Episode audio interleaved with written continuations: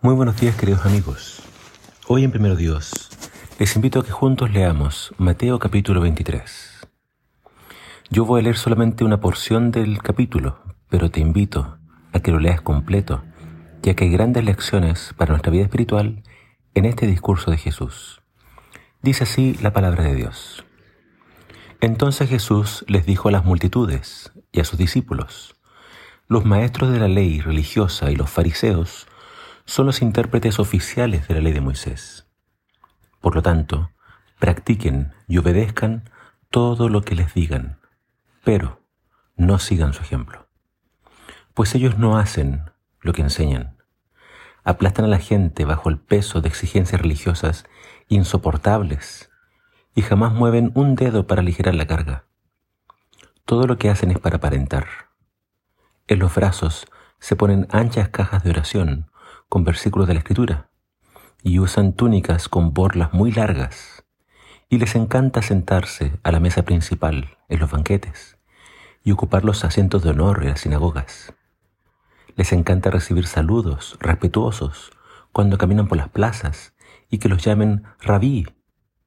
Pero ustedes no permitan que nadie los llame rabí, porque tienen un solo maestro y todos ustedes son hermanos por igual. Además, aquí en la tierra, no se dirijan a nadie llamándolo Padre, porque solo Dios que está en el cielo es su Padre. Y no permitan que nadie los llame Maestro, porque ustedes tienen un solo Maestro, el Mesías. El más importante entre ustedes debe ser el sirviente de los demás. Pero aquellos que se exaltan a sí mismos serán humillados, y los que se humillan a sí mismos serán exaltados. ¿Qué aflicción les espera? Maestros de la ley, religiosa y fariseos, hipócritas, pues les cierran la puerta del reino del cielo en la cara a la gente. Ustedes no entrarán, ni tampoco dejan que los demás entren. Por lo tanto les envío profetas, hombres sabios y maestros de la ley religiosa. algunos los matarán crucificándolos, y a otros los azotarán con látigos en las sinagogas, y los perseguirán de ciudad en ciudad como consecuencia se les hará responsables del asesinato de toda la gente justa de todos los tiempos, desde el asesinato del justo Abel hasta el de Zacarías, hijo de Berequías, a quien mataron en el templo, entre el santuario y el altar. Les digo la verdad, ese juicio caerá sobre esta misma generación. Oh Jerusalén, Jerusalén, la ciudad que mata a los profetas y apedrea a los mensajeros de Dios. ¿Cuántas veces quise juntar a tus hijos, como la gallina protege a sus pollitos debajo de sus alas, pero no me dejaste? Y ahora, mira, tu casa está abandonada y desolada. Pues te, pues te digo lo siguiente, no volverás a verme hasta que digas, bendiciones al que viene, en el nombre del Señor. Este es el último discurso que Jesús da a las multitudes. Como te habrás dado cuenta, está dirigido enteramente a los fariseos y escribas, quienes eran los líderes religiosos del momento. Este mensaje es digno de un cuidadoso estudio, ya que nosotros también, sin darnos cuenta, podríamos caer en los mismos errores y prácticas que ellos cometían. Cuidado con exigir, pero no hacer. Debemos predicar con el ejemplo.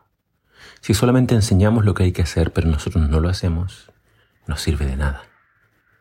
Cuidado con vivir una religión de apariencias.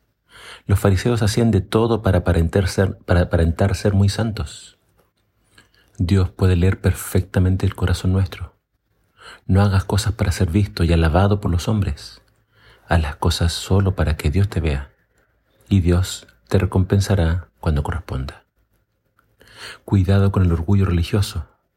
Los títulos que buscan llamar la atención sobre ti mismo no está de acuerdo con el ejemplo de Jesús.